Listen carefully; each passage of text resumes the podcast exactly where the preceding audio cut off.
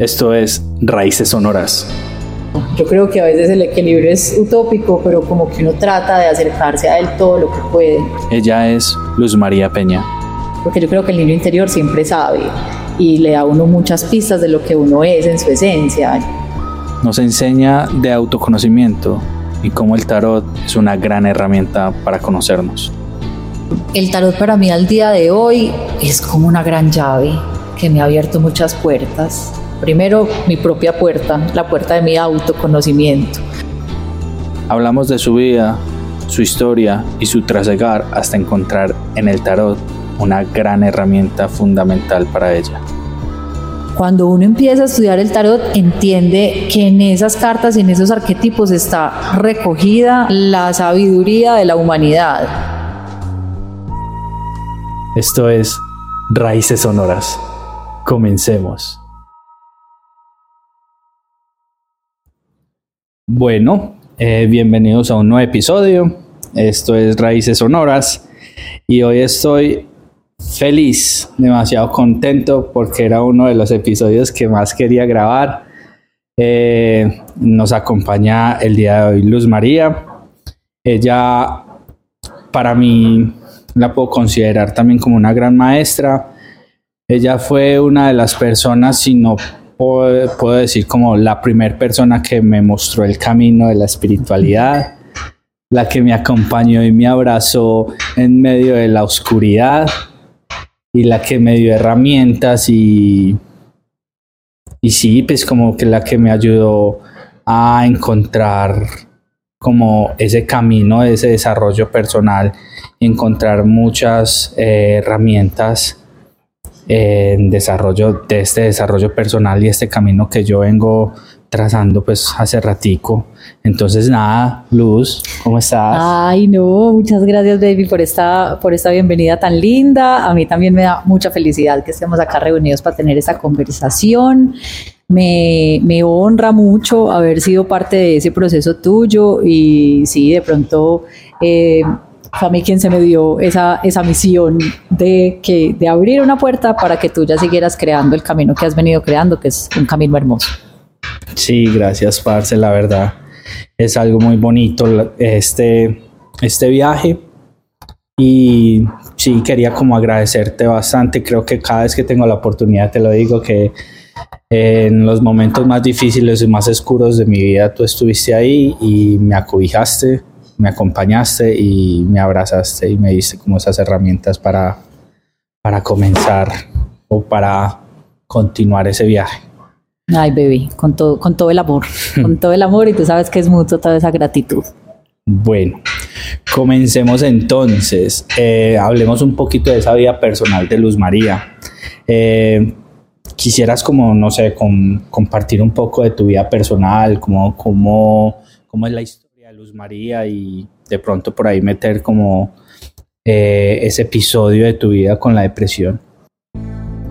Bueno, yo soy una mujer de 36 años en este momento, estudié comunicación y lenguajes audiovisuales, esa es mi formación profesional por así decirlo, pero desde siempre me he considerado una persona curiosa e inquieta, como con un sentido mi mamá, me dice que yo fui muy existencialista desde chiquita, entonces como siempre con una pregunta de por qué uno está acá, para qué.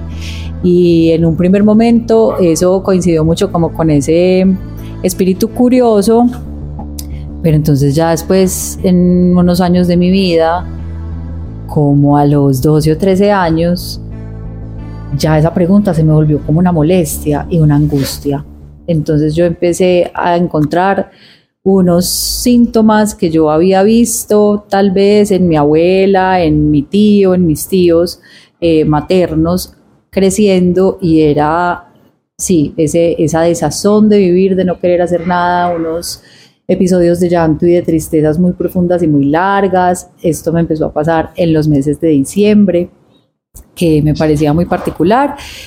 Y bueno, en ese momento yo llegué a pensar, yo, yo, ¿será que tengo depresión? Eso fue como a los 12 o 13 años y obviamente en mi casa me dijeron como no, ¿cómo se te ocurre? Eso, pues ¿Qué, va a ser una niña de esa edad con eso? Seguramente son las hormonas, es parte de lo que te está pasando, de los cambios de la vida, espérate y verás. Y bueno, llegaba el, nuevo año, empezaba como con el embeleco del colegio y las cosas, y digamos que esa desazón casi que desaparecía, pero por allá a final de año volvía a aparecer.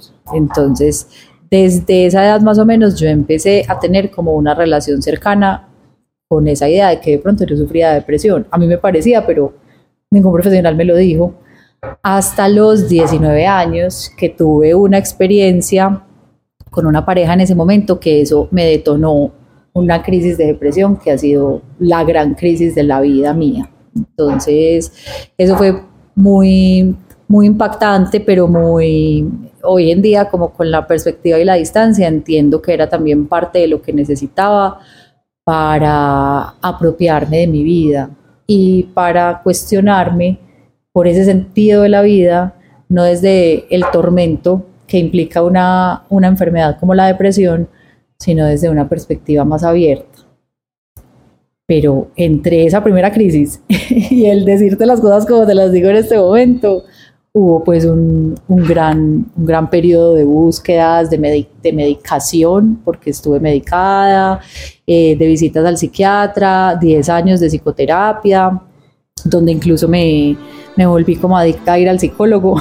El psicólogo me terminó en un momento de la vida, así fue como, hey, ya, o sea, confía en que tienes los elementos, pero eso fue después de muchos años, obviamente, y de unas búsquedas tremendas eh, donde también en un punto de la vida, cuando ya con el medicamento y un montón de herramientas personales que fui recolectando, empecé a sentir que era una mm, circunstancia de la que me podía sobreponer. Después de haberme sentido muy atrapada ahí en los peores años de la depresión, empecé a dar cuenta de que de pronto eso no tenía que ser eterno. Y ahí cambió un poquito la historia para mí. Yo he notado eh, como en la generalidad de las personas que siempre hay, hay un evento, hay algo que hace que la, la vida de esa persona se transforme. ¿Tú crees que para ti fue ese, esa, crisis? Sí, total, esa crisis de depresión, o sea, entender eh, digamos, escuchar de un médico que sí, que eso que yo tenía era depresión, como validar ese malestar que yo tuve en esos años pasados y entender ahora que me estaba enfrentando. Eh, eso para mí fue, uff, yo miro hacia atrás y digo, sin eso, nada en mi camino posiblemente hubiera sido como fue. Entonces ya el, lo que ahora dicen tanto como evento canónico, evento canónico. El evento canónico. Fue esa crisis de depresión a mis 19 años. Listo.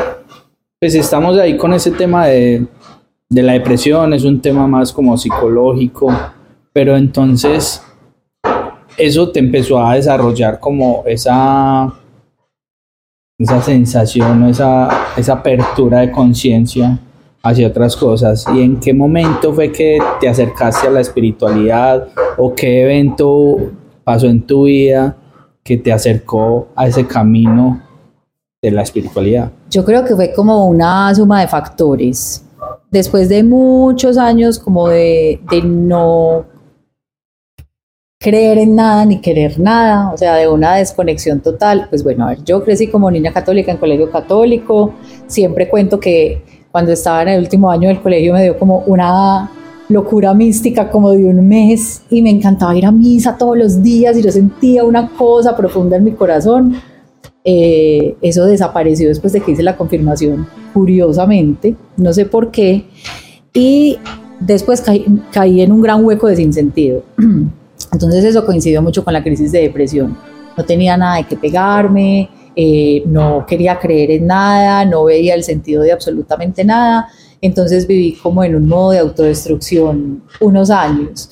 Y después eso coincidió con, em, con el sueño que tuve que me introdujo al mundo del tarot. Entonces, ese sueño llegó en un punto en el que yo estaba muy anti espiritualidad, anti todo, pero si en algo si algo me, me, ha despertado siempre la curiosidad es el mundo de los sueños, es el inconsciente. Ok, entonces, a ver, en ese momento Luz María no creía en nada. no creía que existiera Dios, un agnosticismo así. Uh, total, desconectada de cualquier tipo de cosa. Y fue lo único en lo que creías era en ese mundo del sueño. En los sueños, En los siempre me ha- me que encantado que, me cuenten qué soñaron y me encanta analizar los sueños y como que todo eso siempre me ha llamado muchísimo la atención. Sí, y en- hasta en ese momento. Ajá, hasta en ese momento. Ok. Además porque como dormía tanto, tenía unos sueños, tú no te entonces claro, estaba mucho más por esa línea. Me- O sea, le- me gustaba mucho más sacarle jugo a los sueños porque era parte de lo que hacía mucho en medio de mi crisis, y era dormir, dormir, dormir. y ¿Quisieras contarnos algo de ese sueño que te transformó? Bueno, ese sueño que me transformó, lo he, lo he narrado varias veces y me encanta siempre contarlo. Básicamente, bueno, dentro de esa curiosidad que tenía, ahí es donde uno empieza a ver sus incoherencias como ser humano. Entonces yo es que, que no creía en nada, súper desconectada de todo, pero iba a que me leyeran las cartas, donde personas que leían el aura, donde una mujer que hablaba con ángeles, bueno, ese tipo de cosas me llamaban mucho la atención. No me casaba con ninguna, pero estaba como en un turismo espiritual interesante si aparecía yo iba y escuchaba. Entonces hubo una de ellas que me dijo que yo tenía como una sensibilidad particular, que no me asustara si ella se aparecía en un sueño mío. Y a mí eso me pareció muy normal. Hay gente que escucha esa parte y dice como, ¿qué? ¿Qué vieja más? ¿Qué? ¿Cómo así? Y a mí me pareció como súper bien, como, alguien a través de un sueño me vas a enseñar cómo enfocar un poquito esto que, que tengo que no es que me haya sentido desde chiquita como, como alejada o diferente a los demás, sino que yo sí decía, ¿por qué me cuestiono tanto el sentido de la existencia? Eso me, me- esa pregunta constante tiene que ir ligada con algo que yo tal vez pueda trabajar de alguna forma para que eso tenga un sentido para mí. Entonces, en una de esas fui donde esa mujer, esa mujer me dijo que no me extrañara si se parecía en un sueño mío y em, soñé con ella unos meses después, llevándome a un templo muy parecido a la iglesia en la que crecí y eh, me llevaba allá para que oráramos muchas personas, ella y yo juntas, para detener una cosa horrible que iba a pasar. Estábamos ahí como para congregar toda nuestra fuerza y unir todo nuestro poder. Y cuando yo cerraba los ojos y oraba con más fuerza y más potencia, veía la imagen de un hombre con una capucha una luz en la mano y esa imagen la veía dorada. Yo sentía una felicidad que nunca he sentido en mi vida humana, una luz, como que yo era pura luz, como que ni siquiera sentía la forma del cuerpo, sino una cosa así como liberadora, increíble. Cuando yo salía como de mi trance, abría los ojos y todas las personas nos estábamos abrazando, porque entre todos habíamos logrado detener esa cosa horrible que iba a pasar. Y después la mujer me llevaba a un cuartico y me ponía a mirar un plato con agua y en ese cuarto estaban las personas más, más queridas para mí, mis papás, mis hermanos, mis mejores amigos. Me decía, mira el agua y me dices qué ves. El agua empezaba a temblar y yo volví a ver la misma imagen del hombre con la capucha, la luz en la mano, otra vez dorada, otra vez esa sensación. Y cuando yo como que dejaba de mirar el plato con agua, ella me miraba y me abrazaba, me decía, bienvenida. Y me abrazaban mis seres más amados y yo me desperté con ese sueño clarito, clarito, clarito sin tener mucha idea de qué era lo que había visto, lo que había pasado ahí, pero pues había visto a esta mujer, se me había aparecido ella, había aparecido ese símbolo. Y muy curiosamente, varios meses después, estando sentada en el computador, mmm, conecté el wifi con el infinito, como siempre digo, y, y, yo dije, eso es una carta del tarot. Así llegó, como una idea que Ah, apareció en mi no pensamiento. supiste qué era, si solamente te vino a la cabeza. Eso es, eso es una carta del tarot. y me dio por buscar y cuando vi la carta del ermitaño casi me voy de para atrás porque era muy impactante Era estar viendo la misma imagen, ese Wow. ser con la capucha y con la luz en la mano. Entonces, cuando entendí que eso era una carta del tarot, recurrí a la única fuente de tarot que yo había, al único al que le había escuchado ese cuento eh, seriamente en la vida y es a uno de mis primos, Mario Sergio, que vive en México y que me había contado que le había estudiado tarot. Pronto estará acá también. ¡Eh! ¡Qué bueno, qué bueno! Porque entonces a través de él fue que él me dijo, sí, Primi, es una carta del tarot, parece que la herramienta te está buscando, wow, qué lindo que se apareció en un sueño. Eh, pero fue también quien me dijo que entendiera que iba a ser un, un recorrido muy solitario, pues que era un camino solitario, que cada uno lo tenía, me dijo, no esperes que nadie te enseñe, apréndelo tú. Yo, pero entonces, ¿qué? ¿Dónde me pego? Yo pensé que eso era como algo que ya había, un curso donde uno iba y todo el mundo le iba a decir, y eso fue hace un ratico ya, hace casi 15 años, eh, donde no había tanta información sobre estos temas como si la podemos tener ahora. Entonces eso fue lo que abrió la puerta. Así fue ese sueño y así fue que yo entendí que el tarot existía y que ahí estaba y que si me estaba buscando podría tener algo para decir. Parce, es, muy bonito el tema de los sueños porque de verdad son muy reveladores. Uno tal vez piensa que simplemente son sueños y ya, pero eso es otro mundo que si uno le presta mucha atención puede encontrar muchas respuestas que tiene eh, en su interior. Completamente. Bueno, de ese tiempo acá, ¿cómo se ha desarrollado como todo ese tema espiritual y cómo se ha desarrollado ese tema? Eh, ahorita tocamos el tema del tarot. Me gustaría seguir como tocando todo ese tema personal. Y quisiera saber tú cómo encuentras ese equilibrio en tu vida personal y en el bienestar contigo misma en el día a día. Bueno, toda esa búsqueda, como te estaba contando ahora, entonces yo siento que en un momento yo ya tenía como las sustancias que mi cuerpo no producía gracias a las pastillas que estuve tomando. Y ya cuando tuve como esa, esa ese lado orgánico cubierto, ya pude empezar a, a, preguntarme qué cosas quería hacer o a qué me sentía como llamada o atraída para salir de ese sinsentido.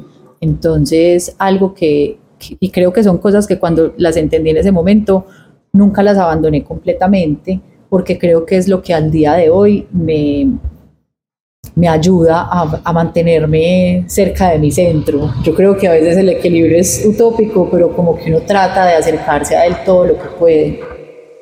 Y entonces parte de eso fue eh, conectarme con mi cuerpo. Yo me di cuenta que como había vivido tantos años en modo autodestrucción, realmente nunca había cuidado la primera materia que tengo y es mi cuerpo, estaba completamente desconectada de él. Había incluso como partes de mí que a mí no me gustaba mirar y era muy teso porque me empecé a dar cuenta de que nunca me había querido ni cuidado y empecé a verlo desde el otro lado. Entonces dije, listo, ¿qué, qué quiero hacer, por ejemplo, para mover mi cuerpo eh, de una manera que yo sepa que le va a dar salud o que le va a servir? Entonces empecé a nadar, por ejemplo a nadar, que siempre me ha gustado mucho, me empecé a preguntar cuáles eran esas cosas que me gustaba hacer cuando era chiquita, porque yo creo que el niño interior siempre sabe y le da a uno muchas pistas de lo que uno es en su esencia, ya después uno se va llenando de capas y lo bueno es quitarse capas, entonces dije, bueno, nadar me gusta y me engomé con la piscina increíblemente y siempre digo que empecé con una intención que era moverme, pero terminé dándome cuenta de otra cosa y es el valor de la respiración entonces eso también me conectó inmediatamente con la meditación, porque aprender a respirar es aprender a meditar y aprender a nadar en, la natación. Lo, que, lo único que vos tenés es aire para poder mantener el cuerpo. Entonces eh, eso me, me, encantó como un ejercicio de presencia, me di cuenta que la mente no se me iba lejos cuando estaba ahí en el agua o como cuando estaba tan concentrada en, en cómo respiraba. Y eso fue muy bonito porque me di cuenta de que empezaba a conectar con, con algo que nunca había hecho y era quererme desde la base, que era la materia.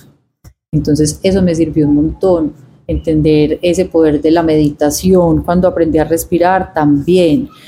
Algo que, que siempre quise fue cantar y que incluso a veces todavía por ahí lo tengo pendiente, pero entonces me metí a clases de técnica vocal, porque dije, ¿cómo así que yo no voy a cantar? Y mi papá que fue cantante, me decía mucho, hija, aprovecha, hay gente que quiere cantar y no tiene voz, no es afinada, no tiene oído, y yo dije, voy a aprovechar y para hacerlo por el gusto de hacerlo. Entonces empecé a buscar como un montón de cosas que me gustaran y fui armando como un collage de cositas que yo dije como, ve, mira, esto, esto me sirve. Por ahí también en esa idea de movimiento y en la unión con la respiración llegó también el yoga. Entonces eh, se fue conectando como una cosa con la otra y se me empezaron a abrir ahí como, como varios mundos que se conectan con el bienestar. Y creo que fue a partir de esa búsqueda que ya dije, bueno, ya sé que con esto voy armando como mi, mi kitcito de, de estar bien y yo sé que cuando quiero estar bien siempre puedo echar mano de alguna de esas cosas que encuentro ahí. O sea, tenemos eh, amor propio. Y en ese amor propio es como cuidar tu cuerpo, hacer, eh, hacer que tu cuerpo se vea como tú lo quieres que se vea, el tema de bienestar mental, entonces estuviste como muy conectada con, con, con ese amor propio para tener esa estabilidad. Y es un, es un paquetico que siempre vas a tener, o es hacer yoga, o el hacer natación, parece muy bacano como lo, como lo, lo interpretas o como lo llevas, como es un paquetico que yo tomo lo, eh, lo que necesito en el momento, que me puede ayudar y que sé que ahí está. Y bueno, y, ya que estamos acá conversando y que estoy haciendo como el ejercicio de conciencia, es algo que yo tengo integrado en mi ser, pero que, que creo que no lo había conversado mucho. Y a los 17 años yo hice un curso de improvisación. Okay. Estudié impro como técnica de improvisación teatral y yo creo que ahí yo adquirí unos elementos de presencia que también son elementos y herramientas de esa maletica, porque aunque ya lo tenemos muy cercano, como en el mindfulness y en, y en, muchos elementos que sí que tocan la salud mental, el bienestar, el enfoque, a mí la impro me enseñó a estar presente, porque las reglas básicas, la número uno, por ejemplo, que es escuchar, te saca de cualquier mood mental en el que estés que no te haga estar acá. Okay. No vas a poder improvisar si no estás escuchando qué te está diciendo tu compañero. Entonces eso también fue muy liberador y yo siento que la impro desde ahí me ató al presente de una manera constante. Y ahí yo empecé a darme cuenta de que yo vivía muy lejos o muy atrás o sea, no estabas en el momento presente. No estaba en el momento presente, estaba presa de la ansiedad hacia adelante o presa de la depresión hacia atrás. Entonces creo que también ese fue uno de los elementos que, que tal vez integré en mi vida sin, sin hacerlo tan completamente consciente, pero creo que al día de hoy es una de esas lecciones que digo. Wow, pues eso es un, es un gran paquete que cualquiera puede como tomar, porque es que es estar en conexión con tu cuerpo desde el ejercicio, la natación, el yoga o estar en conexión con, con tu mente desde la improvisación que te hace estar en un estado presente para poder escuchar o esas ganas de, de, realizar algún sueño que tienes como en, tu interior como el, el cantar o esas artes escénicas. Sí. No, bacanísimo, bacanísimo eso. Bueno, yo creo que ya es hora y nos sumerjamos como en ese tema del tarot. Claro que, sí. Ya lo mencionaste y nos contaste a través de, de un sueño como, como la carta del de el ermitaño se te fue como mostrando, pero quisiera que nos contaras un poco cómo aparte del sueño el tarot entró en tu vida, cómo empezó a entrar en tu vida el tarot y qué significado tiene el tarot para ti en este momento. Bueno, entonces el tarot llegó a través de ese sueño. Mi primo me recomendó un primer libro, que es La vida del tarot de Alejandro Jodorowsky y Marian Costa. Y yo empecé a compartir ese sueño con las personas más cercanas a mí, entre ellas Sara, que ha sido una de mis mejores amigas.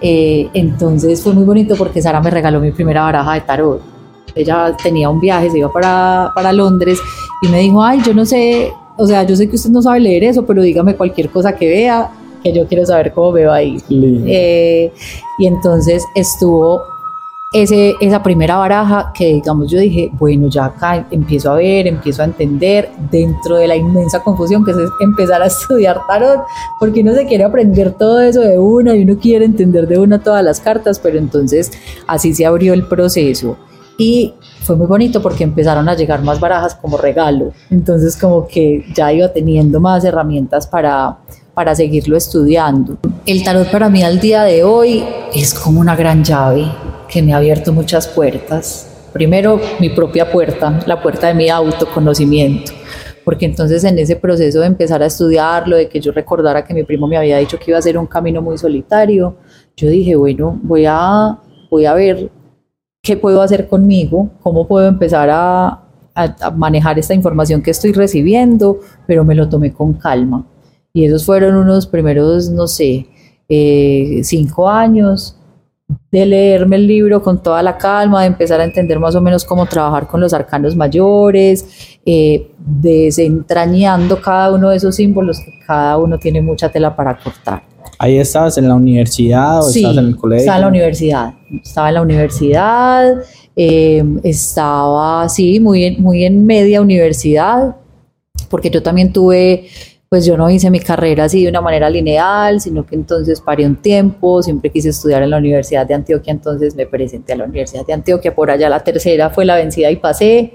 Me fui ¿A qué pasaste? audiovisual, Ok. a estudiar lo mismo que estaba estudiando, pero en otro lado, porque siempre me encantaba la Universidad de el Antioquia. alma mater, sí, claro. Total, entonces chulié la experiencia de estudiar allá un semestre, mm, pero realmente me di cuenta pues que ya iba en la mitad de la otra carrera, de la carrera en la otra universidad y que eh, realmente hay ciertas cosas a nivel de tiempo que son complejas con la UDA, entonces yo dije, bueno, en este momento estoy optimizando y la decisión pragmática es que yo me devuelva a terminar en donde estaba. Te lo pregunto porque es que, bueno, de pronto en mi desarrollo personal, yo a veces me vuelvo muy ansioso cuando tengo como temas que me encantan y que me gustan y que a veces me sacan de la realidad en, en la que estoy.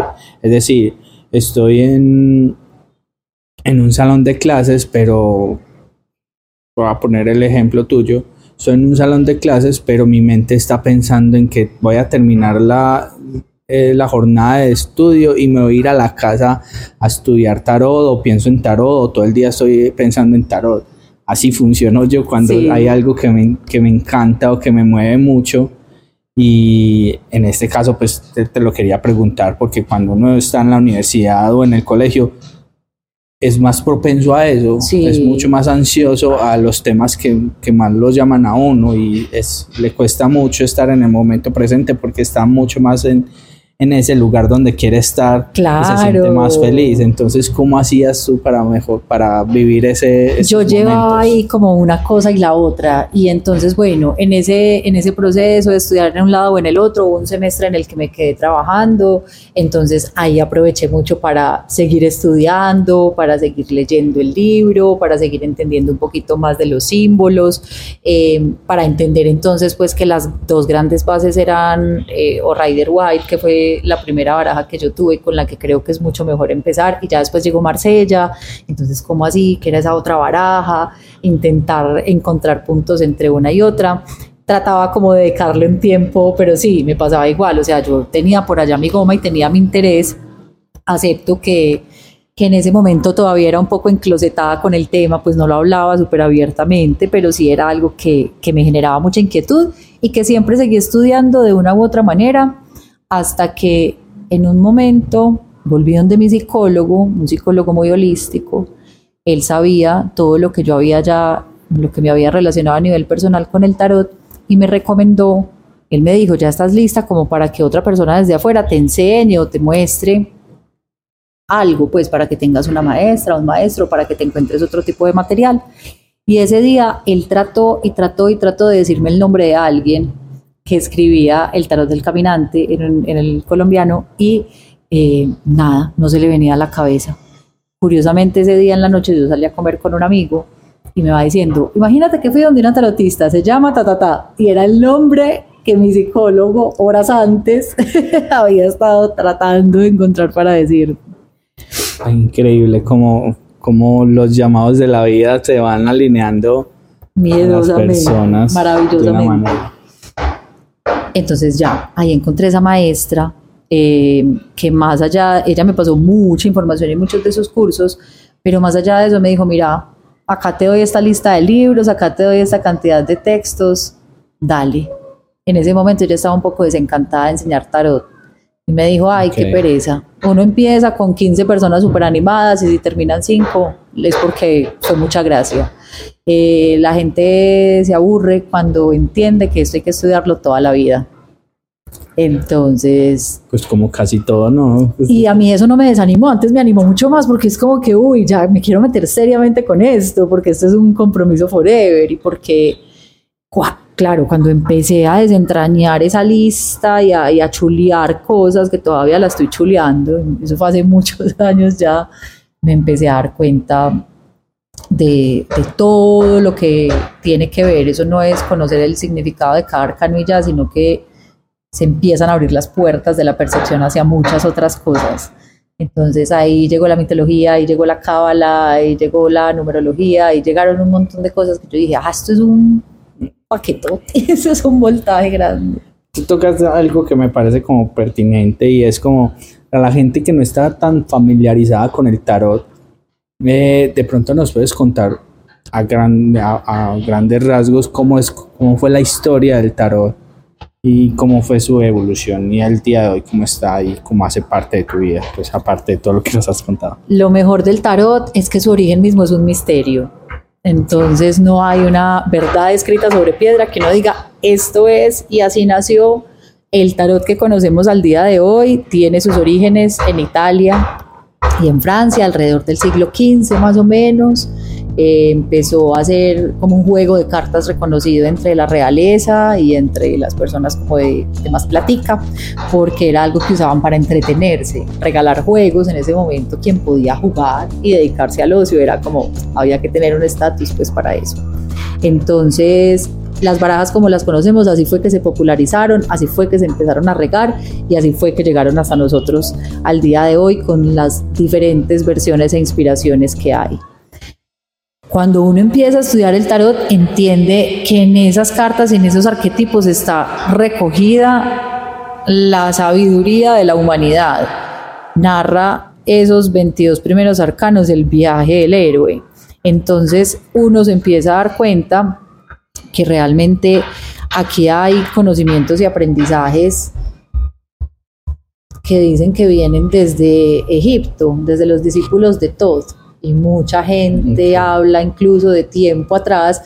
Entonces no se puede rastrear específicamente y decir, esta es la única verdad que existe sobre el tarot y eso para mí habla mucho de lo poderosa que es la herramienta, porque desde su origen mismo tiene muchas posibilidades y te abre muchas posibilidades. Mucha gente tiene como una, una idea errónea de, de, de lo que es el tarot y para qué sirve el tarot no sé si tienes alguna forma de desmitificar eh, esas ideas erróneas que tienen las personas y cómo tú lo presentas como una herramienta de autoconocimiento y terapia. Bueno, entonces, en ese proceso de estudiar el tarot, yo me di cuenta de que más allá de que esas cartas me mostraran lo que iba a pasar, me hablaban mucho de lo que me estaba pasando. Entonces yo decía, esto es como muy lo de ahora, de lo que he venido viviendo y lo que está pasando justo ahora. Entonces me empecé a dar cuenta de que me podía conocer mucho más viendo lo que, lo que ahí estaba en las cartas y trascendiéndolo un poco, no tomándolo como desde lo que sí o sí se iba a materializar en el mundo de afuera, sino que a veces te estaba tocando como unos lugares de de mi mundo psíquico interior que yo decía, ay, esto me está como espiando, esto como que mira dentro de mí y entendí. Entonces que, que, en cada lectura de cartas y en cada tirada de cartas es como si yo sacara una radiografía de mi ser y la pusiera ahí al frente. Y así fue que lo empecé a descubrir como, un, como una herramienta de autoconocimiento. Y así fue como también en un momento me sentí llamada a vincularla con una intención de servicio que, que siempre sentí que tuve. Eh, que antes la, la veía, no sé, como, como tal vez como lo único que me iba a dar sentido, ya después como con una resignificación de qué era el servicio y por qué lo quería hacer, dije como, bueno, yo siempre he querido como servirle a la gente para algo, eh, como, como desbloquearle algo a las personas, como vamos a hacerlo a través del tarot y me di cuenta de que ahí se unían un montón de sentidos eh, parte de mi búsqueda personal, parte de cómo había entendido y enfocado la herramienta.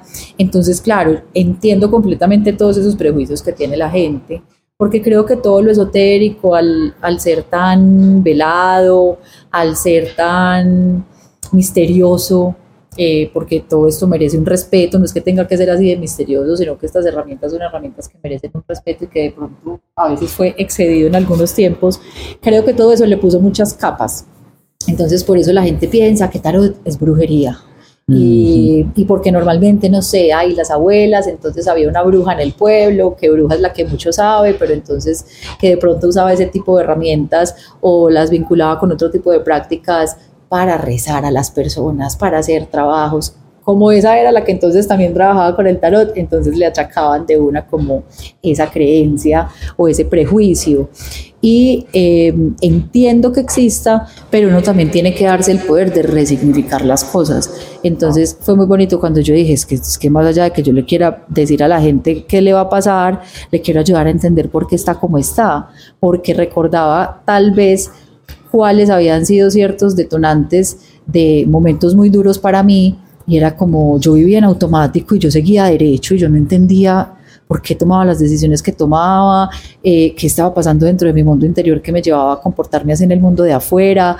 Yo dije, esto sirve porque a mí ya me sirvió. Entonces yo le vi esa utilidad y, y también quise poner eso como al servicio de afuera, pero es, uno piensa que las cosas van a servir para algo, pero realmente son las personas quienes le van dando muchos significados más y mucho más gratificantes que lo que tal vez uno imaginó que iba a ser. Yo pensé que iba a ser una cosa y terminé entregando otro montón de cosas que solo las personas me han podido definir. Súper bonito, súper bonito eso porque también muchas, muchas veces o hasta yo llegué a pensar que el mismo tarot era algo más predictivo como, como un oráculo y puede que lo sea. Claro, y, hay personas que lo trabajan así. Lo trabajan así, pero tú lo trabajas desde la terapia y el autoconocimiento. Y pues personalmente me sirvió y me ha servido y cada vez que tengo la oportunidad nos tiramos unas carticas y funcionan súper bien. Sí, sí, sí, además porque creo que también en el enfoque predictivo de las cosas es como ah, bueno, no, no, a mí ya me dijeron que eso va a pasar, entonces ya, así yo haga, no haga, me mueva, no me mueva, yo ya estoy como condenado a eso y a mí esa idea dentro de ciertos em, enfoques de la espiritualidad, me parece que antes nos quita todo el poder que tenemos y es como yo siempre puedo hacer algo, yo siempre puedo elegir cómo voy a tomar esto o yo siempre puedo estar llamado a decidir, listo, acciono, o espero o pienso o ignoro, pero que yo tenga conocimiento, no que yo me vaya a desembarazar de mis circunstancias y a decir, ah, es que como eso ya salió ahí. Mm, Entonces, eh, me, me, me ha enseñado como la responsabilidad, que creo que es un elemento primordial para la búsqueda espiritual y es encárguese de usted. Nadie más se tiene que encargar, encárguese usted, hágale. Es que sí, pues en realidad el futuro es nuestro, el futuro es tuyo. Y por más herramientas que te den de cómo pueden pasar las cosas, tú eres el, el único dueño de tu vida y cómo lo enfocas y cómo la encaminas. Completamente. Bueno, quisiera preguntarte algo y es como, de pronto tienes un, una anécdota o un, una experiencia leyendo el tarot que, que te haya como movido o conmovido y que a esa persona le haya ayudado en su desarrollo y transformación personal? Yo diría que varias, pero se me viene a la cabeza una muy particular que fue que, que me marcó, porque digamos que yo estaba todavía como en mis como en mis primeros dos años de, de leerle a la gente, que yo creo que uno empieza con muchas dudas. Si acá me están escuchando tarotistas o personas que se quieren lanzar, sí, uno a uno le da mucho miedo, pero uno empieza y también eh, se va dando cuenta que tiene que afinar lo que hablábamos ahorita. Si uno va a esperar a estar 100% listo, nunca lo va a hacer. Entonces, hágale que también en ese ejercicio de, de estar con los otros entenderá mucho de, de lo que pueda pasar. Esta fue una consultante que llegó muy triste porque había tenido un aborto. El mayor sueño de ella siempre fue ser mamá y estaba muy bajoneada porque había tenido ese episodio recientemente y fue un poquito buscando ahí como una luz de esperanza. Entonces estuvo la pregunta muy clara de si ella sí iba a ser mamá. Es decir, ella lo empezó a sentir como algo muy lejano, si eso sí le iba a pasar las cartas fueron muy insistentes con que sí. realmente a veces hay cartas que uno no, no, le definen mucho si sí o si no, lo ponen a analizar otros factores, pero acá pues hubo, estuvo la emperatriz, estuvo el, fue las de bastos, fue las de oros, o sea, mate, una cosa nueva materializada, hubo varios símbolos que yo dije, yo me atrevo a decirte que sí, y como si eso no estuviera muy lejos. Como a los que seis meses o siete meses me escribió para decirme que estaba en embarazo, que estaba en embarazo y que ya había pasado como pues como esos tres meses que son como los más difíciles, a mí me, pues me conmovió mucho porque como si bien yo no manejo como ese enfoque predictivo, yo siento que esa lectura le reafirmó a ella esa esperanza y ese sueño y la animó de pronto como a salir de ese huequito en el que estaba y ya el niño tiene como, que Como cuatro años, una cosa así, ya es un niño grandote. Entonces, eso fue, eso fue muy bonito porque fue ver que más allá de decir, uy, tengo razón y yo le dije que sí, eso iba a ser, fue como el sueño de esa persona se cumplió y en el momento en el que recurrió a la herramienta, la herramienta le dio esperanza para que siguiera persiguiéndolo. Entonces eso me parece, pues ha sido una de esas lecturas que yo digo como, eh, tan bonito esto. Y mucho más reciente, esta semana, me escribió una consultante con quien me vi hace como un año y con quien conversamos como sobre qué vida quería vivir ella, como de verdad qué es lo que querés hacer. Eso fue hace un año y para ella fue como que la cuestionó mucho. Siempre se había querido ir para un lugar y había aplazado y aplazado y aplazado ese sueño porque porque sí, porque pasaban cosas o porque se acomodaba en algo y me escribió para decirme que ya en una semana se iba para ese país al que se había querido ir, que yo no sabía todo lo que le había eh, servido ese espacio y ese momento. Entonces se conecta un poco con lo que te decía ahora y es claro, yo, yo en cada lectura siempre estoy a disposición de ser tan clara como pueda con esa persona y mostrarle qué lucecitas hay ahí pero eso muchas veces se vuelve exponencial frente a lo que le pasa a las personas en su vida y a lo que se llevan de una lectura. Entonces eso es muy bonito, es muy bonito cuando uno le cuentan, yo me emociono un montón. ¿Te ha tocado de pronto un, personaje que llegue así con un escepticismo brutal y después de la lectura le transformaste como toda su visión. Sí, eso me suele pasar cuando estoy en ferias eh, o en mercadillos, pues que a veces va mucho curioso, muchas veces pasa que la pareja quiere, la otra persona no, le dice venga yo lo invito y ahí termina pasando como, como algo. Entonces sí, me acuerdo una vez en una feria se sentó un man como no, pues como tampoco fue pues que le transformé, le partí la vida en dos, no, pero como que sí le hablé de algo que tenía por allá muy profundo y muy escondido, y el man se sintió como visto, pero visto para bien, pues como, como validado en lo que estaba viviendo, que no, él, no me dijo absolutamente nada, fue algo además súper cortico, fue una carta, pero sí, sí pasa que una vez se encuentra como con ese escepticismo en esos contextos y yo siempre le digo a la gente, eh, digamos, yo tengo la posibilidad de regalar una lectura, tengo como ese servicio pues de un bono de regalo. Y a veces me dicen, ah, es que la persona yo no sé si, si le guste o no, y le digo, sabe que no se lo dé, porque creo que forzar a alguien a un momento espiritual es muy raro, es como que tiene que ser algo que uno diga, ah, yo creo que a esta persona le va a gustar o le va a servir, o, o sé que tiene una búsqueda de estas, porque lo primero que para mí es fundamental dentro de una lectura es que yo cuente con la voluntad de la otra persona.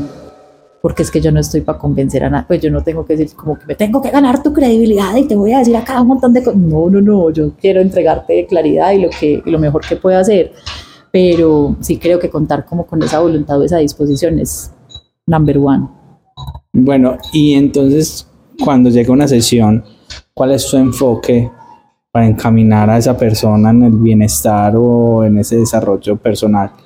¿O cómo, cómo la enfocas a esa persona y le dices, bueno, no es tan, esto no es tan predictivo, sino como más terapéutico? Sí, siempre le digo a la gente que manejo el tarot con un enfoque terapéutico, que más allá de que yo los quiera convencer, que conozco todo sobre ellos, mejor que ellos mismos, se trata de usar el lenguaje de las cartas para aportar claridad, para hacer un ejercicio de conciencia, para ver de pronto qué está pasando adentro.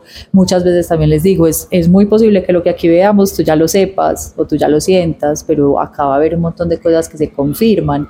Y muchas veces lo que uno está esperando es esa confirmación. Uno adentro siempre sabe, pero a veces es como, ay, si yo tuviera una pistica que de pronto esta no es ni, ni, mi imaginación ni mi autosabotaje, sino que ahí sí hay algo que, que, está pasando. Entonces a veces llega la lectura también como tin, como lo que ratifica todo eso que está pasando en el mundo interior. Y procuro siempre dentro de las lecturas si hay personas que me quieren dar contexto, me encanta y lo agradezco muchísimo. Se puede enfocar mucho mejor una lectura si uno tiene contexto sobre lo que la persona está queriendo resolver o sobre lo que lo está inquietando. Pero muchas veces también les digo, las cartas son muy zapas, entonces a veces las personas simplemente quieren tener el espacio de lectura sin una intención particular. Y ahí vamos conversando sobre lo que va apareciendo y podemos ir encontrando unos buenos elementos para lo que sea que esté atravesando. No, Luz, te agradezco mucho ese espacio, la verdad. A pues fue como qué rico. Pura sabiduría, la verdad que es rico, rico como, como encontrar y, escuchar estas palabras y pues, todo lo que tienes adentro y esa sabiduría que, que emanas. Yo quisiera que para cerrar nos dieras de pronto unas palabras de motivación o inspiración para esas personas que quieren buscar o que están en esa búsqueda de desarrollo personal o de transformación. Me encantaría dejar el, el mensaje de que todo pasa, que es algo que a mí con todo lo de la depresión en algún momento me atormentó. Entonces, si alguien de pronto está pasando por algo que se siente turbio, que se siente duro, que se siente fuerte, eso va a pasar. Eso va a pasar y a veces caemos en esa idea que se puede ver muy tóxica de que todo tiene un aprendizaje y todo nos tiene que enseñar. Realmente yo creo que más allá de tragarnos eso como un concepto que está ahí, si uno le pone mirada de aprendiz a la vida y a las cosas y si uno agacha la cabeza, uno entiende mucho más ciertas cositas y no se choca tan duro y no se da tan duro y no se atraviesa en su propio proceso. Entonces, eh, creo que ese sería otro de los mensajes y es siempre hay algo que se nos está mostrando, abramos los ojos y estemos presentes para que no nos vayamos a perder esas perlitas que por ahí nos están tirando. Y creo que lo último que me gustaría que la gente se lleve es una creencia que a mí me costó mucho desarrollar, pero que puede sonar muy obvio, pero la vida es para vivirla. A veces estamos tan metidos en la cabeza y yo creo que también lo bonito de la búsqueda espiritual eh, y, de los tesoritos que uno va encontrando es que a medida que vive llegan cosas, entonces viva, párese de esa cama de ese sillón, experimente, crea en sus sueños, haga, gastes este cartucho que le dieron, que yo creo que a veces y, y, en este mundo de ahora no quiero sonar a la señora quejona, pero, pero sí, ya ahora tenemos muchas distracciones para vivir a través de una pantalla o para vivir a través de un montón de vidas ajenas que no son la nuestra. Entonces, qué bueno vivir, porque yo creo que no hay nada más espiritual que vivir la vida. Uno la va viviendo y ahí se va dando cuenta de todo. Totalmente de acuerdo. Perfecto. No luz. Solamente me queda agradecerte. Ay, gracias a ti. Por este espacio fue, fue una conversación muy linda, muy bonita. Sí, que También con mucho amor. Y nada, pues eso fue todo por ahora. Muchas Esperamos entonces que, que muchas personas se acerquen a ti, que les puedas ayudar, que les puedas transformar la vida, como has hecho con tantas personas. Eh, no sé si quieres dar tus redes sociales para que te sigan, para que vean tu contenido. Ahí por Instagram me pueden encontrar como Luz María P, así pegadito. Eh, ahí hay un enlace en mi biografía donde podemos hablar por WhatsApp o ahí pueden ver algunas de las cosas que comparto. Gracias a ti por esta iniciativa, porque tú también estás tocando vidas, porque yo sé que esto parte de un deseo muy puro de tu corazón. Me encanta haber estado acá, siendo parte de este espacio y gracias a quienes nos escucharon. Mm, gracias a todos entonces por escuchar este episodio. Nada, eh, les deseo mucho amor para todos.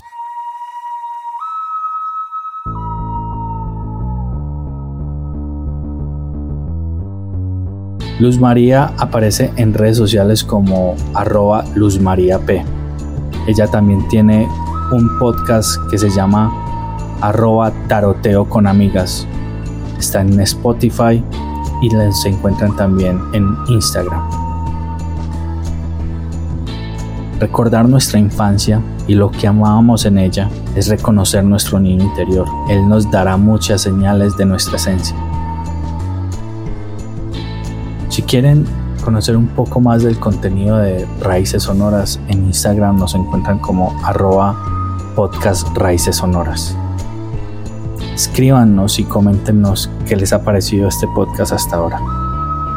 Les deseo mucho amor a todos.